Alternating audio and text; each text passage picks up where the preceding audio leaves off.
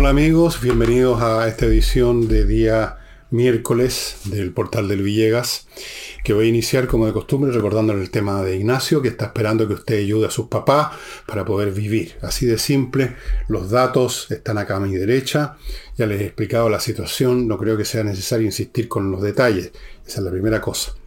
Segundo, mis libros no les voy a recordar todo lo que les digo de los combos, uno que reúne los tres libros, Envejezco Muérase, Insurrección, La Torre de Papel, otro que reúne solo Insurrección y La Torre de... No, Envejezco Muérase y los tres, por supuesto, usted los puede comprar también como un combo, todo con un precio especial que pusimos en verano como promoción y que hemos mantenido, porque se nos dio la gana mantenerlo nomás. Eh, no olviden que el despacho es súper eficiente, como ya tenemos plena constancia de parte de nuestros clientes.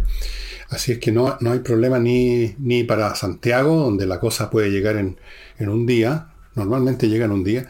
Incluso en provincia, en Viña, llegó en un día un encargo, según me contó una persona por mail.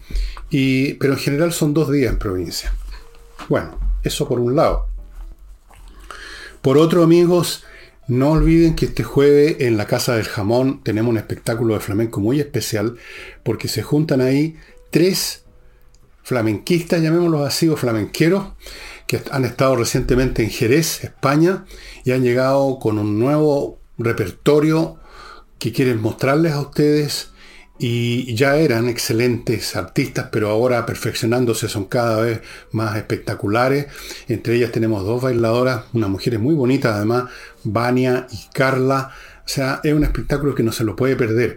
Lo que tiene usted que hacer es reservar una mesa para este jueves a las ocho y media. Llega ahí, se instala, pide unos traguitos, puede comer, hay distintas clases de platos, cosas para picar, platos completos. Yo estaba ahí, les puedo decir que rica comida. Em, las mesas están casi encima del escenario. Si usted no alcanza a reservar mesa al teléfono porque ya se reservaron todas, igual vaya porque hay, una, hay detrás de las mesas una barra de bar bastante larga donde usted se puede instalar también a ver el espectáculo y tomarse alguna cosa. Un agua mineral, por ejemplo. Fuera de eso, esto está en Tenderini, a la entradita de Tenderini, 171, y al frente en Agustina hay un estacionamiento subterráneo, que es lo más fácil llegar, no tiene problemas de estacionamiento. Donde estaciona el auto, no me lo vayan a robar, no me lo vayan a vandalizar, no. Un estacionamiento subterráneo lo deja ahí con toda seguridad y a la salida lo mismo, ya saben. Y finalmente amigos, antes de entrar en materia, eh, hoy está saliendo un nuevo un nuevo programa o una nueva entrevista más bien de Nicole Rodríguez en su canal, que ustedes lo pueden ubicar fácilmente con solo poner Nicole Rodríguez en, el buscador de YouTube. Y una entrevista muy interesante porque una persona que trabajó en el tema de inmigración o en el gobierno de Piñera y que ahora está en una entidad que sigue, sigue este fenómeno, lo está estudiando, un observatorio de la inmigración. Me refiero a don Álvaro Belolio. Así es que ya saben, búsquenla, vean este programa y luego inmediatamente, si tienen tiempo, vayan a ver a Nicole Rodríguez. Y partamos. Todo lo que está ocurriendo en política en este momento gira alrededor del tema de la seguridad, con elementos tales como la muerte de carabineros, últimamente hace un par de días una carabinera, eh, y todo lo que eso significa y entraña del punto de vista de la reacción del público, del punto de vista de las posturas del gobierno, las que han tenido antes y las que siguen teniendo ahora, creo yo, con respecto a Carabineros, la postura de Carabineros, de la dirección de Carabineros, del público, en fin, montones de elementos. Eh, incluso esto ha tenido que ver con la legislación, porque eh, leyes o propuestas legales relacionadas con el tema de seguridad que estaban estancadas, de pronto adquirieron urgencias y están votando, ya se han votado algunas. Vamos a ver cuán efectivas son qué es lo que se vota y qué es lo que no se vota. Bien, eh, el señor presidente de la República tuvo a bien asistir al funeral de la Carabinero y por lo que yo pude ver en unas imágenes que me llegaron, tomadas en un celular, eh, fue abucheado por una masa de gente bastante grande que querían por un lado despedir a la carabinero Rita Olivares, que en paz descanse, y por otro lado y al mismo tiempo increpar si es que iba alguna autoridad de gobierno y fue el presidente y le gritaron de todo.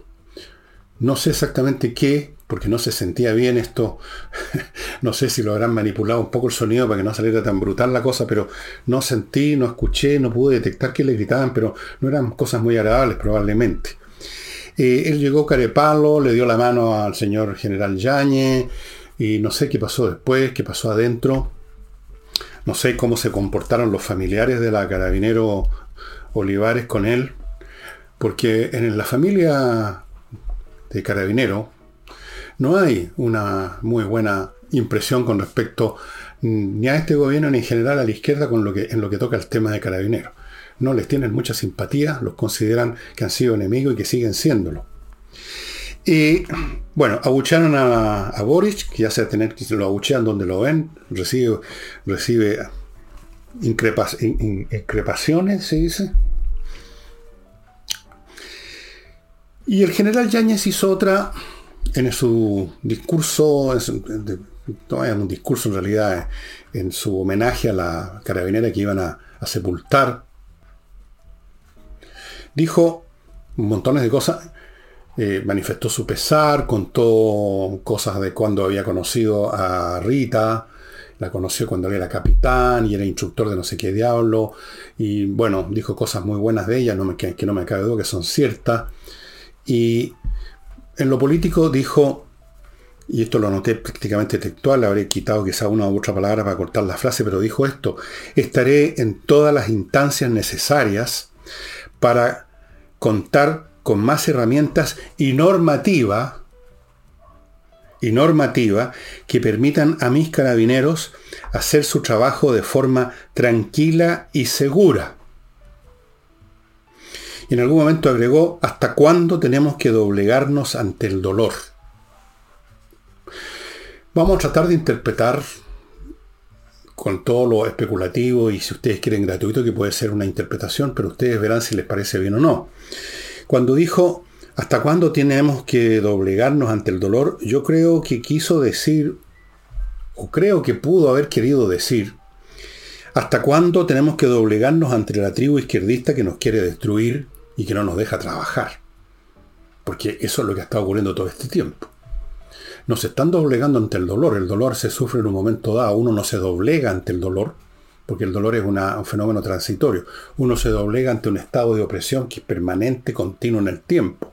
Y la opresión que están sufriendo en Carabineros no es de dolor, sino de todas las dificultades que han tenido para sentirse cómodos en su trabajo, para sentir que son verdaderamente apoyados en su acción y no simplemente eh, regaloneados con equipamiento que no va al medio del asunto como lo hemos conversado aquí muchas veces. Eso quiso decir con, ¿Hasta cuándo tenemos que doblegarnos ante el dolor? Creo yo. En cuanto a lo que dijo al principio, todas las instancias necesarias, instancias políticas, no veo que otras hay. Carabinero es un órgano que depende de decisiones políticas que se toman en el Congreso o en la moneda. ¿No es cierto? Esas son las instancias necesarias para la acción de Carabinero. Y habló de herramientas y normativa. O sea, hace una diferencia entre herramientas que podríamos llamar eso el equipamiento y las normativas, que es lo esencial, una vez más digo yo, lo esencial. Que una de esas normativas es lo que se está discutiendo o se va a discutir en estos días en el Congreso, para dotar a carabineros de la fuerza legal y moral para cumplir su tarea sin que cada carabinero sienta que cualquier cosa que haga está sometido al escrutinio de los derechos humanos, de que lo van a considerar culpable, que lo van a mirar con sospecha, que lo van a mirar con duda, que su carrera puede estar perjudicada, incluso que puede ser sumariado y despedido del cuerpo. Esa es la normativa que Carabineros quiere, me parece a mí que permitan a mis carabineros hacer su trabajo en forma tranquila y segura. ¿Segura ante quién? No ante los delincuentes, por supuesto. Nunca va a ser segura la acción ante los delincuentes. Pero va a ser más segura si se sienten con la seguridad que pueden usar sus armas de fuego. Para empezar a hablar e ir al meollo del asunto. Si todo esto gira, se diga o no se diga alrededor de qué capacidad tiene carabineros para hacer uso de fuerza letal. Si una fuerza pública no tiene capacidad, se le prohíbe, se le dificulta o se le mira con sospecha cuando usa ese grado extremo de fuerza pública, que es la fuerza letal, esa fuerza pública deja de existir porque no tiene otro argumento.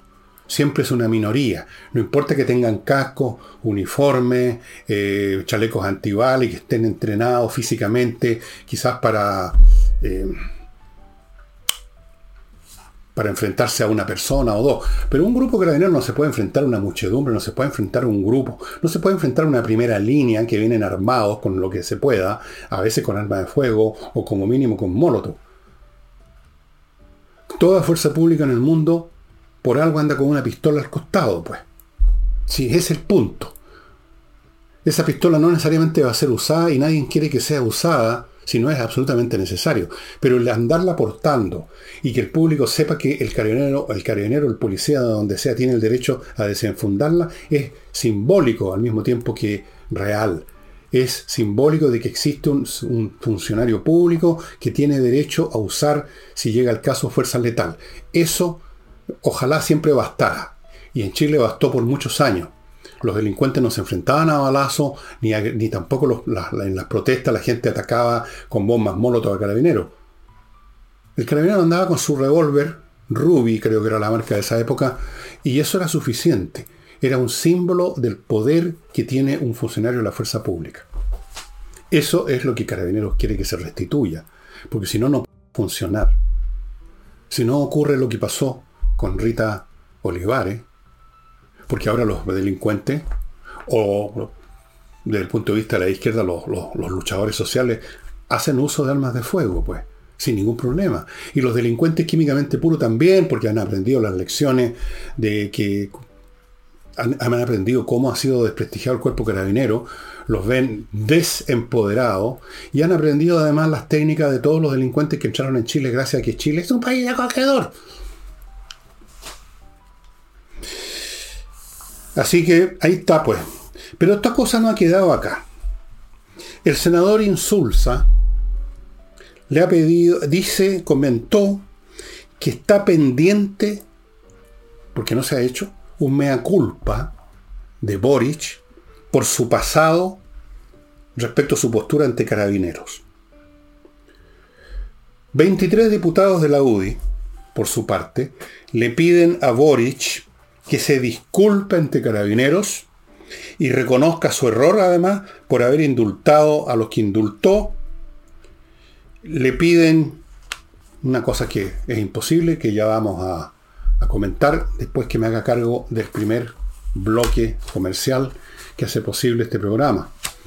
Parto con Entrena Inglés, una academia en entrenainglés.com, ahí la encuentra, que entrega una base de inglés sólida y efectiva gracias a sus profesores que son profesores de inglés y, al poder de las clases online.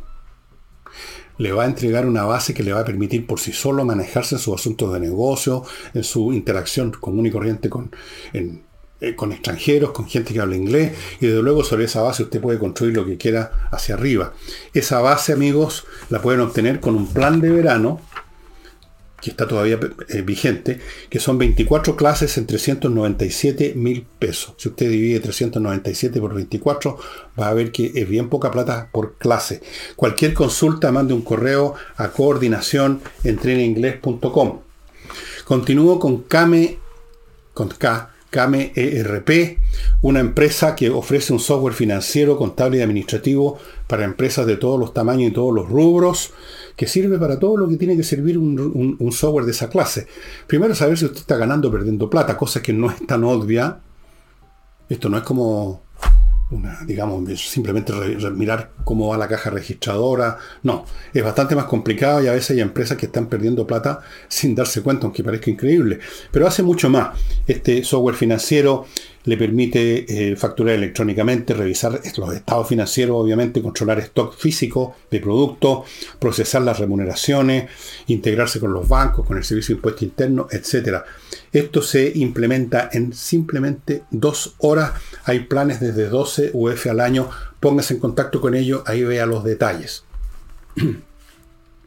Continúo con Fastmark courier chileno que embarca en forma aérea o marítima, según el caso, desde Miami a Santiago. Para las empresas, grandes cantidades de, qué sé yo, insumos que necesitan, llegarán en barco. Personas privadas también pueden hacerse, hacer, hacerse de los servicios de Fagmar, pueden comprar algo en una tienda en Estados Unidos y Fagmar se las va a traer. Es una empresa chilena, conoce bien nuestras necesidades y a propósito abrió una nueva sucursal en Puerto Varas. Y termino este bloque con Oxinova. Este producto que es un polvito que usted echa en un litro de agua, lo deja un tiempo, si no lo deja un tiempo no va a funcionar. Algunas personas que han cometido el error de no dejarlo el tiempo suficiente. El tiempo suficiente es más o menos una hora. En una hora se forma una colonia de bacterias en ese litro de agua. Ojalá fuera agua destilada, pero también funciona con la otra. Y esa colonia, que usted no va a ver, si usted vierte el contenido de ese litro en el lugar más hediondo que haya, por ejemplo un pozo séptico, los problemas se van a acabar prácticamente así de rápido, porque aquí esa colonia de bacterias aeróbicas se va a comer literalmente a las bacterias anaeróbicas, que son las que producen la descomposición y por lo tanto los malos olores. Esto sirve no solo para un pozo séptico, desde luego, en una casa corriente que tiene salida de alcantarilla, igual hay montones de puntos donde se junta el mal olor. Oxinova solo se obtiene en el sitio de ellos que ustedes están viendo a mi derecha. Le piden entonces a los diputados de la UDI que se disculpe ante Carabinero y reconozca su error por los indultos. Ahora, esto equivale a pedirle que se suicide políticamente. ¿Qué es lo más que podría hacer y que yo creo que va a empezar a hacer Boris, según me parece? Boris puede empezar sinuosamente, con una muy cuidadosa elección de palabras, a reconocer, entre comillas, que efectivamente en algún momento, así no va casi, casi podría adivinar lo que están escribiendo sus ayudistas del, mundo de la redacción de discurso y todo eso. Eh, pude en el pasado haber usado quizás las palabras indebidas.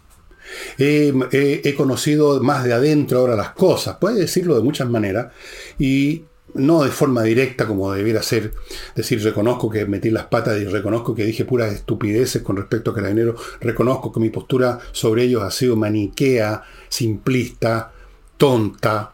No, no lo va a decir así. No, tiene ni, el intelecto ni el valor para eso. Pero va a buscar al estilo de él, al estilo sinuoso de Voltereta, podría, podría ser que reconozca algo.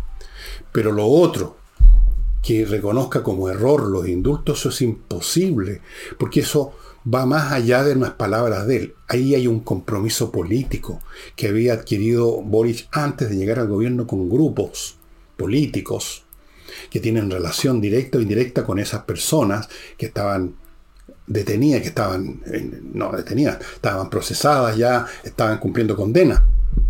Habían compromisos muy potentes que si no se cumplían iban a costarle carísimo a Boris. Yo he escuchado algunas versiones que como no las he podido comprobar no las voy a decir.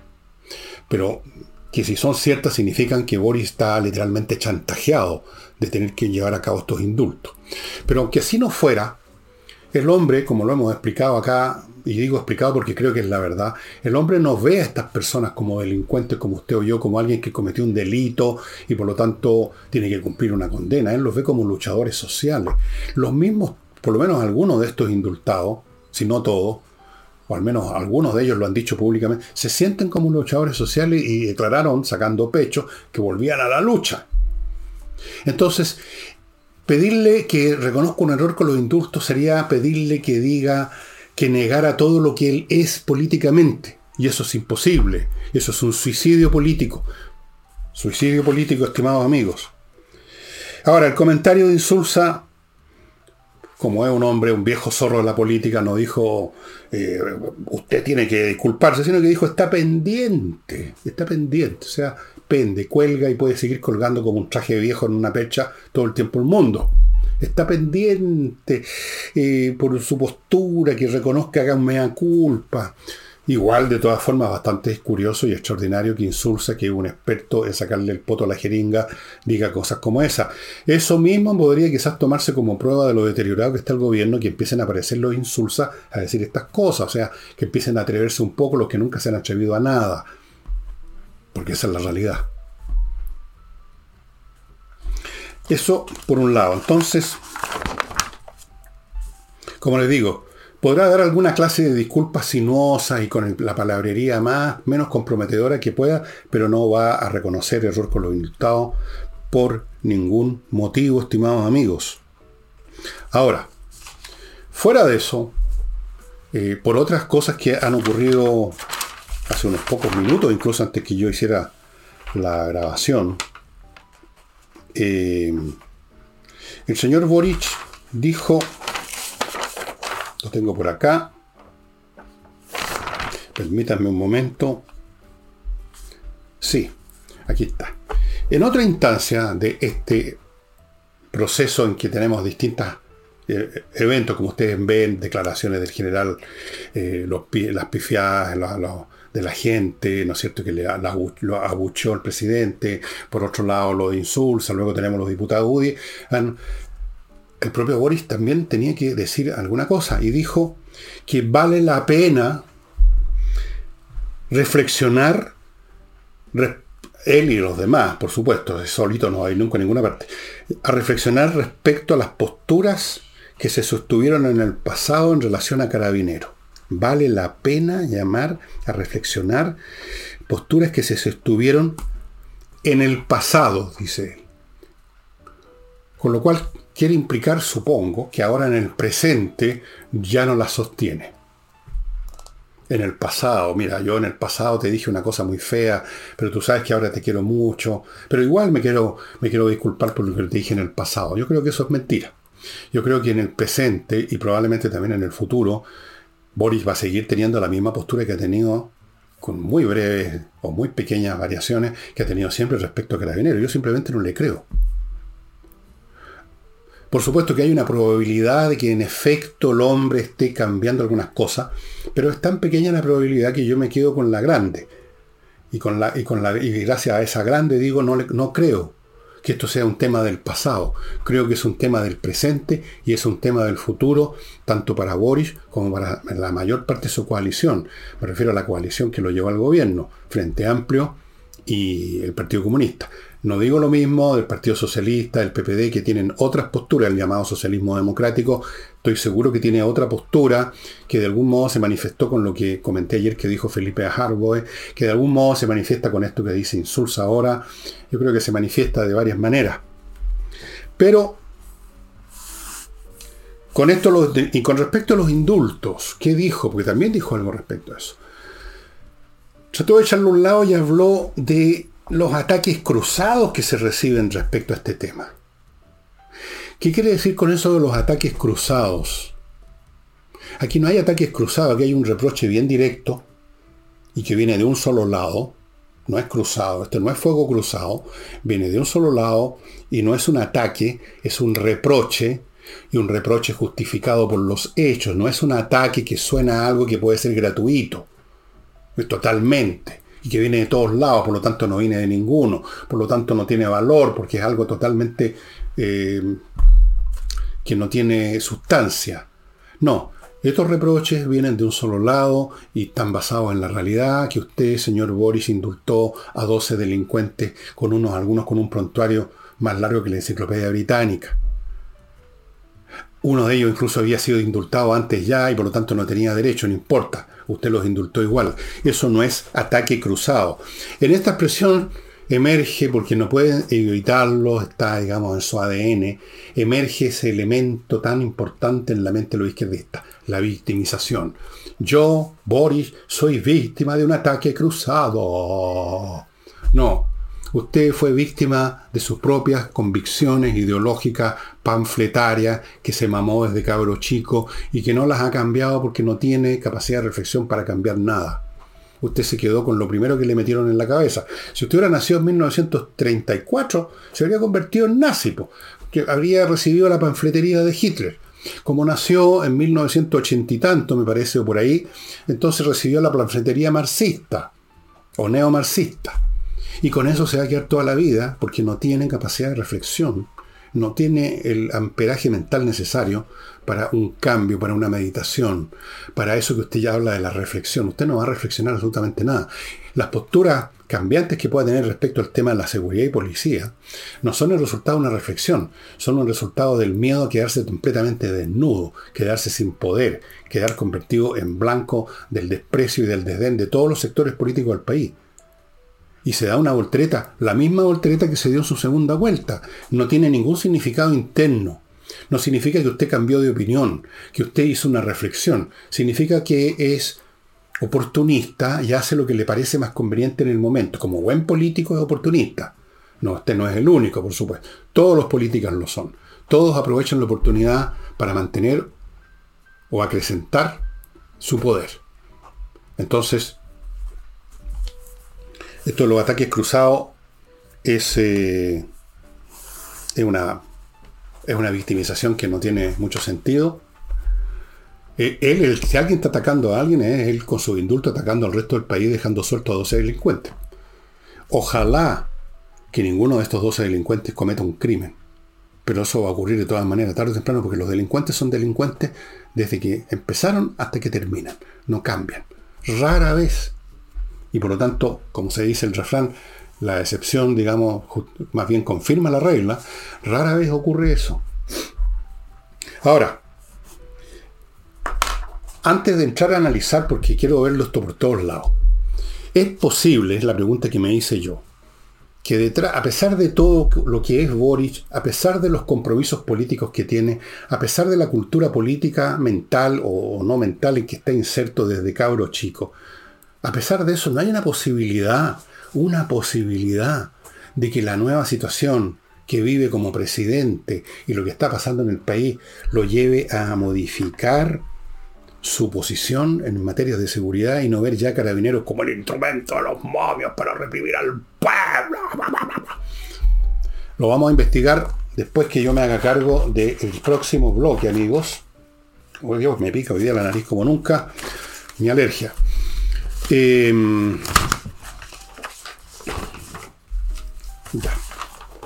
Actualiza tu reglamento.cl es el lugar que usted tiene que visitar si es administrador o tiene que ver con la administración de un edificio, un condominio, para ponerse al día con el tema de los reglamentos. Esto es obligatorio actualizar el reglamento conforme a la ley que ya está vigente hace rato y ya se acabaron los plazos. Así que si usted todavía no se pone al día y no es tarea fácil, contáctese con los profesionales de actualiza tu reglamento para que tomen su reglamento y lo pongan en armonía con la nueva ley, cosa que es un trabajo que requiere peritos en materias legales y de todo otro tipo, así que póngase en contacto con ellos. No espere que haya un problema en su edificio y que, como tiene el reglamento ya obsoleto, el problema se eleva al cuadrado. Sigo con kmmillas.cl, el sitio donde usted tiene que ir si tiene millas acumuladas por sus vuelos y esas millas en cualquier momento van a desaparecer porque no se conservan indefinidamente. Usted no tiene un stock perpetuo de millas en la empresa aérea donde la juntó. En un momento dado las empresas las convierten en un cero y usted se queda sin nada. Antes que eso pase, vaya a kmmillas.cl y transfórmelas en plata, dinero. Y no es poco.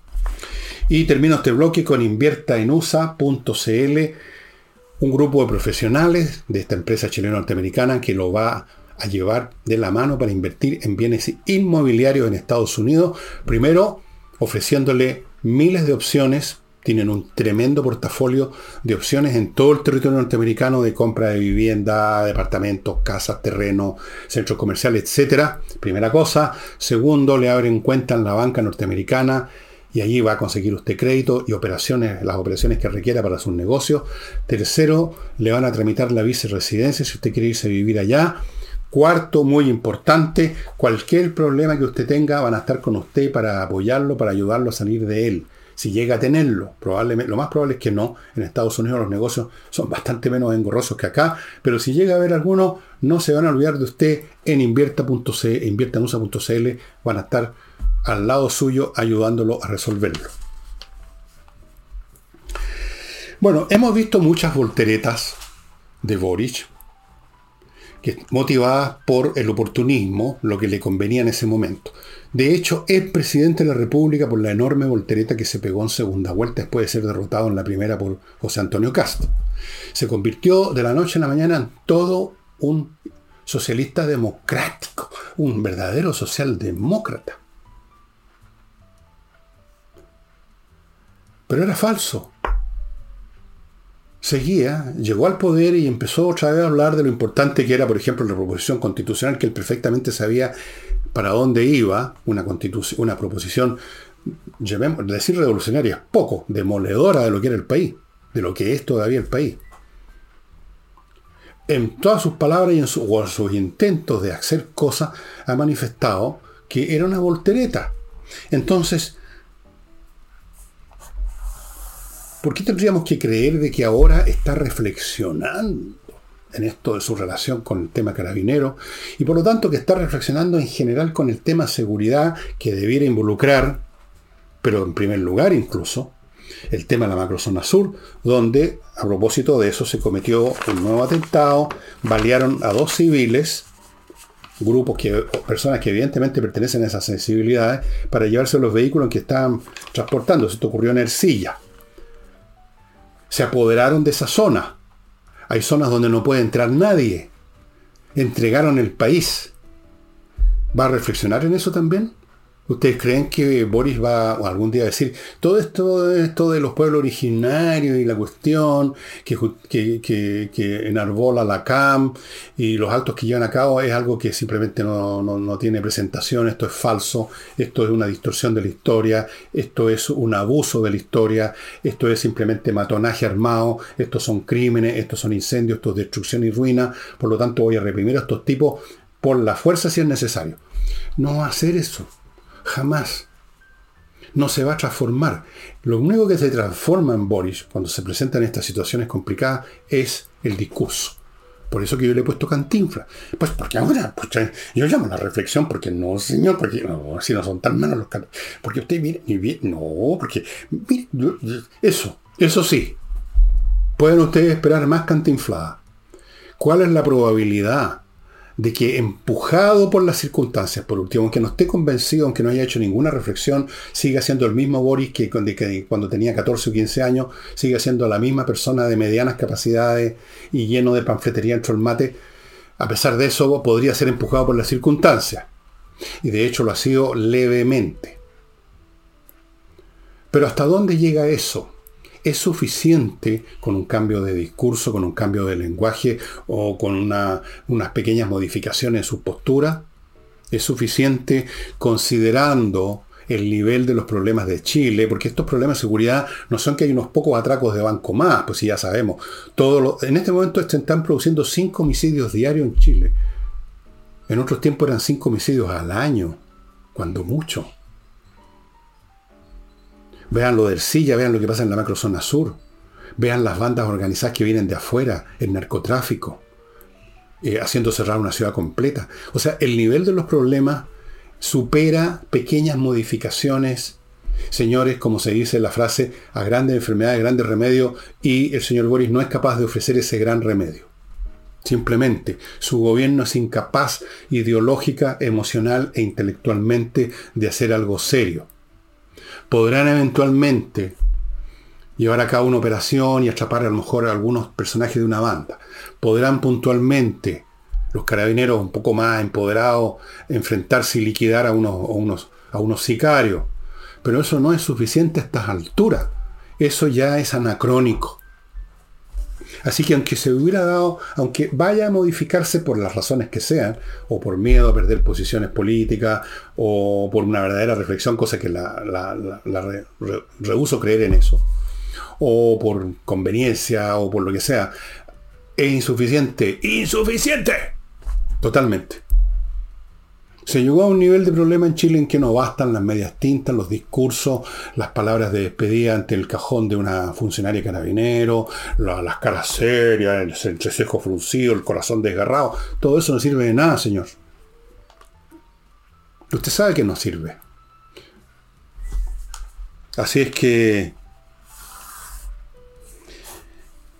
para una real modificación del pensamiento de Boric, se requerirían una serie de condiciones que Boric no tiene, y las voy a enumerar. Primera condición, se requeriría que no estuviera aprisionado como lo está, o habitando, con, ah, con, gusto, como yo creo que eso es lo que ocurre, en un territorio mental y político X, sin el cual, estando fuera de ese, no puede subsistir como político.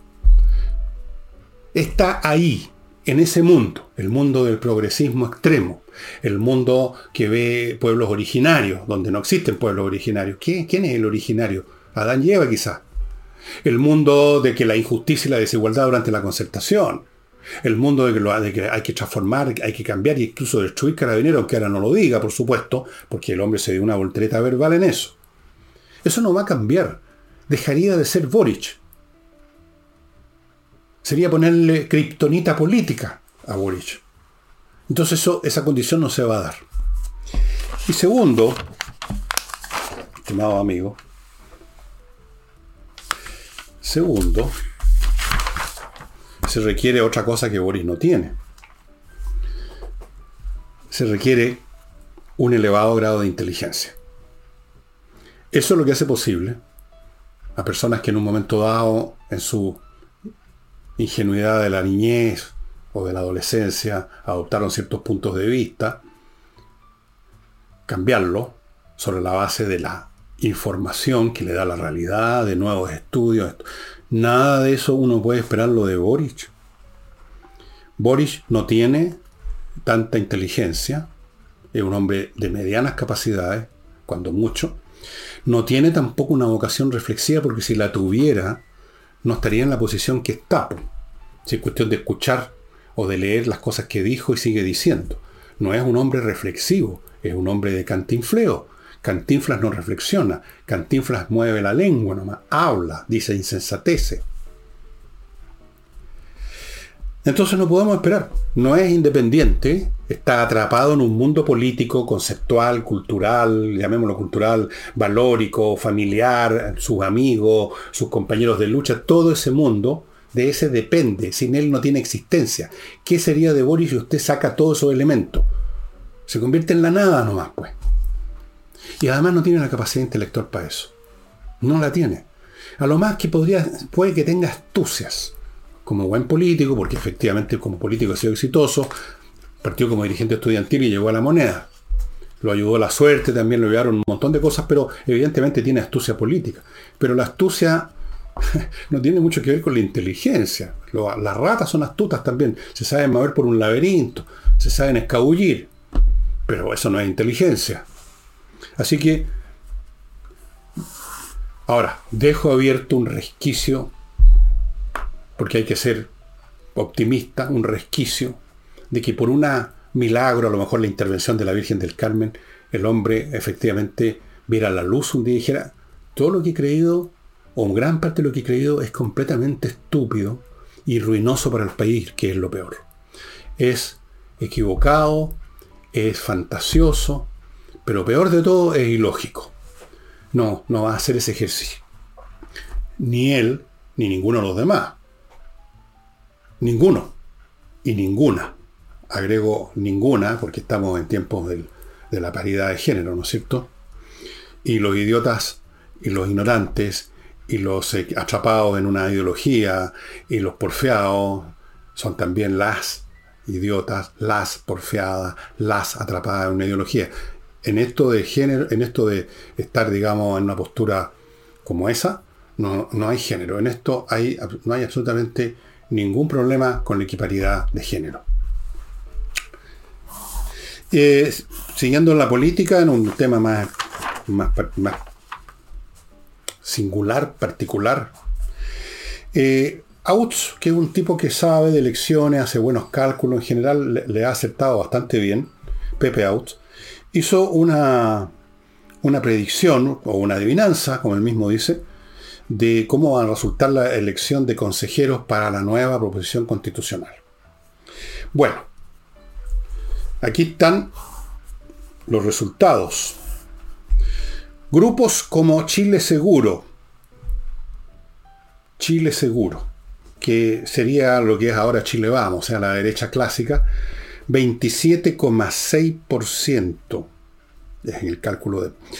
Los republicanos, que está claro que están bastante más lejos del gobierno incluso que, o sea, bueno, bastante más lejos del gobierno que Chile Vamos, que no está tan lejos, 19%. El partido de la gente, que no está con el gobierno, 10%. Y luego tenemos los partidos de eso que llaman la izquierda democrática, o sea, el PPD, el Partido Socialista, los restos de la democracia cristiana, 14,7%. Redondeemos esto.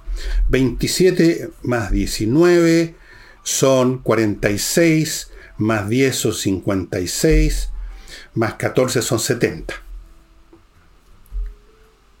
La izquierda propiamente tal, donde está el Partido Comunista, el Frente Amplio, y ese grupo se llama la eh, Unidad de Chile, un nombre muy curioso porque ellos son los que precisamente van contra toda unidad, son los grandes destructores de la unidad. Esos 27% según Pepe Outs, que califica esto, estos resultados, abro comillas, como un retroceso relevante de la izquierda. Yo creo que Pepe puso relevante, que es una palabra que tiene cierto peso, por no poner catastrófico, porque eso sería más adecuado a las cifras que estoy viendo. Naturalmente que estas cifras son una adivinanza, no sabemos cuánta gente va a votar, no sabemos nada, pero si ya que se trata de adivinanza, yo voy a hacer también mi propia adivinanza. Yo creo que la izquierda va a salir aún peor que ese 27%. La izquierda, digamos, izquierda-izquierda. El Partido Comunista y el Frente Amplio, que son su división infantil, van a salir peor que 27% podrían andar alrededor del 20% o menos.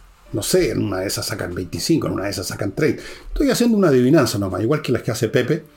Él tiene más números, más cifras, tiene su método de cálculo. Yo simplemente estoy haciendo una adivinanza al voleo. Así es que aquí van a tener ustedes un consejo, si estas cifras se dan, donde no va a predominar, como predominó en el caso anterior, donde entre dos tercios y tres cuartos de la convención constitucional estaba formada por listas, grupos e individuos de izquierda con distintos nombres, pero que eran la misma cosa. Y la derecha no pudo participar en nada. No hay ni un punto y coma que haya sido de autoría de la derecha en la proposición constitucional que afortunadamente el pueblo de Chile rechazó con zapatería.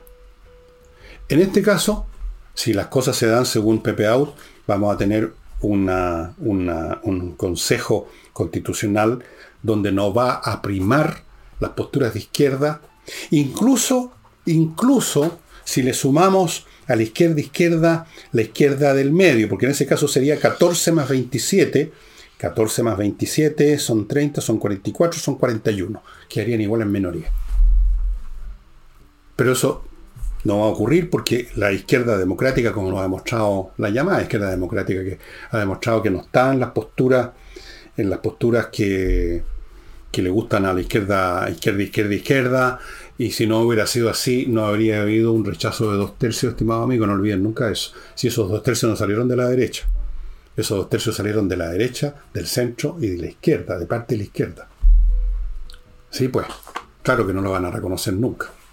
Incluso formalmente los, socialistas estaban con la... Pero el Partido Socialista, por ejemplo, podía haber estado con la proposición constitucional, pero los socialistas no, por así decirlo. Y mm, yo diría en general que el proyecto revolucionario ya fue derrotado, fue derrotado el 4S, y no lo, y no lo van a lograr resucitar las movilizaciones y algaradas callejeras que algunos grupos están pensando llevar a cabo una vez más. No, no lo van a resucitar, al contrario. Si hay movilizaciones como las de octubre, si hay ataques a personas, a instituciones, si vemos eh, otra vez los despelotes en las calles, eso va a terminar por sepultar definitivamente al gobierno, a la izquierda y a sus proyectos revolucionarios. Yo creo que ya están liquidados. Todo lo que les queda de aquí hasta tres años más es tratar de mantener el barco a flote, ojalá que tengan un mínimo de sentimiento patriótico para intentar eso siquiera, mantenerlo no andando, no navegando en ningún lado, no saben, pero por lo menos que esté flotando todavía, cosa que cuando llegue otro gobierno eh, pueda tener algo con qué trabajar, algo que exista todavía.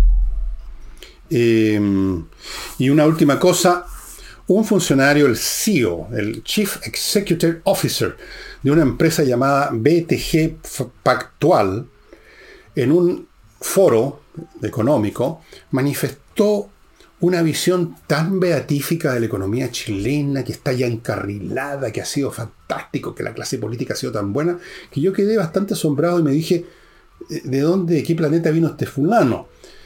¿Por qué dice eso el CEO de BTG Pactual que yo no sabía qué diablo era? Entonces dije, a lo mejor tiene que ver con la naturaleza de la empresa, así que entré a Google, puse BTG Pactual y ahí me enteré que es un banco de inversiones con mucha presencia en Latinoamérica, o sea, en Latinoamérica, y ahí está la explicación. Pues. Si hay un tipo de empresas que depende absolutamente del optimismo, de que no haya miedo, son las empresas de inversiones. Una panadería va a seguir vendiendo pan, así la gente se esté completamente pesimista porque tienen que comer pan. Y los supermercados van a seguir vendiendo mercadería, porque se necesitan las mercaderías. Quizás menos, pero se necesitan. Pero las inversiones, amigo mío, dependen total y completamente de la confianza, de los climas mentales, de que haya un grado de optimismo. El que invierte está llevando a cabo tácitamente un acto de optimismo. El optimismo de creer de que su inversión le va a dar una renta, una ganancia. Miren qué simple las empresas de inversión dependen de que haya optimismo. Cuando hay pesimismo, todo el mundo empieza a vender su acción, empieza a vender, a retirar plata de los bancos y, se da toda la cresta como pasó el año 1929 con el famoso crack de Wall Street. O ha pasado en otras oportunidades después. Las finanzas y especialmente, específicamente, las empresas de inversiones viven del optimismo. Y el optimismo vive de una noción positiva, encantadora del mundo. Entonces no me extraña en absoluto que el señor, que no anoté su nombre y da lo mismo, eh, CEO de BTG Pactual, haya cantado las loas al señor y lo bien encarrilado que está la economía, porque su empresa depende de eso. No, va a ser él quien diga, la economía en realidad está con muchos problemas, el encarrilamiento es muy limitado, hay inflación, hay esto y lo demás allá, la gente se está yendo, están sacando plata. No lo van a decir, pues. significaría dispararse en la cabeza. Eso es. Y amigos, a propósito de finanzas, compreoro.com. Vaya allí, compre oro, compre plata en su expresión material, física, los metales preciosos y tenga con ello una póliza de seguro. Compreoro.cl, no, .com, compreoro.com, compre oro, compre plata y usted va a estar tranquilo sin necesidad de escuchar al señor de esta empresa de que eso que tiene en las manos va a conservar su valor o lo va a acrecentar y lo va a poder vender en cualquier parte. Continúo con espacioajedrez.com. En unos días más empiezan los cursos. No, les voy a repetir lo que les digo siempre y que es totalmente cierto de lo importante que es para los niños, especialmente los niños inteligentes, el fortificar y desarrollar sus poderes mediante los métodos que inconscientemente se van instalando con el aprendizaje del ajedrez. Los cursos son online una vez a la semana, vía Zoom. Son muy accesibles económicamente si un grupo familiar, o sea, papá y hijo, por ejemplo, se inscriben, o mamá e hija, lo que sea. Ya hay descuentos adicionales, seis cuotas sin interés, todo en espacioajedrez.com. Sigo con Hey, el corredor que a pesar de esta situación económica que no es como la pintó este señor de Pactual, el hombre sigue vendiendo propiedades porque tiene métodos muy expeditivos, muy eficaces y trabajan de lunes a domingo incluido. Ángel Hey. Y no olviden amigos, Biclimo, la empresa chilena que ha ganado premios por la calidad de las instalaciones, de la mantención y de los equipos que instala y que mantiene para que usted tenga una climatización integral todo el año una solución completa para el verano, para el invierno, para el otoño, para la primavera. Y yo iría, para los que tienen problemas como yo de alergia, para el polvo, porque filtra el aire. Filtra el aire. Si yo no tuviera este aparato, no podría hacer el programa casi. De repente me pica la nariz, reniflo, pero sin eso estaría en un estado permanente, con los ojos así. Bueno, no les cuento más mejor porque es desagradable.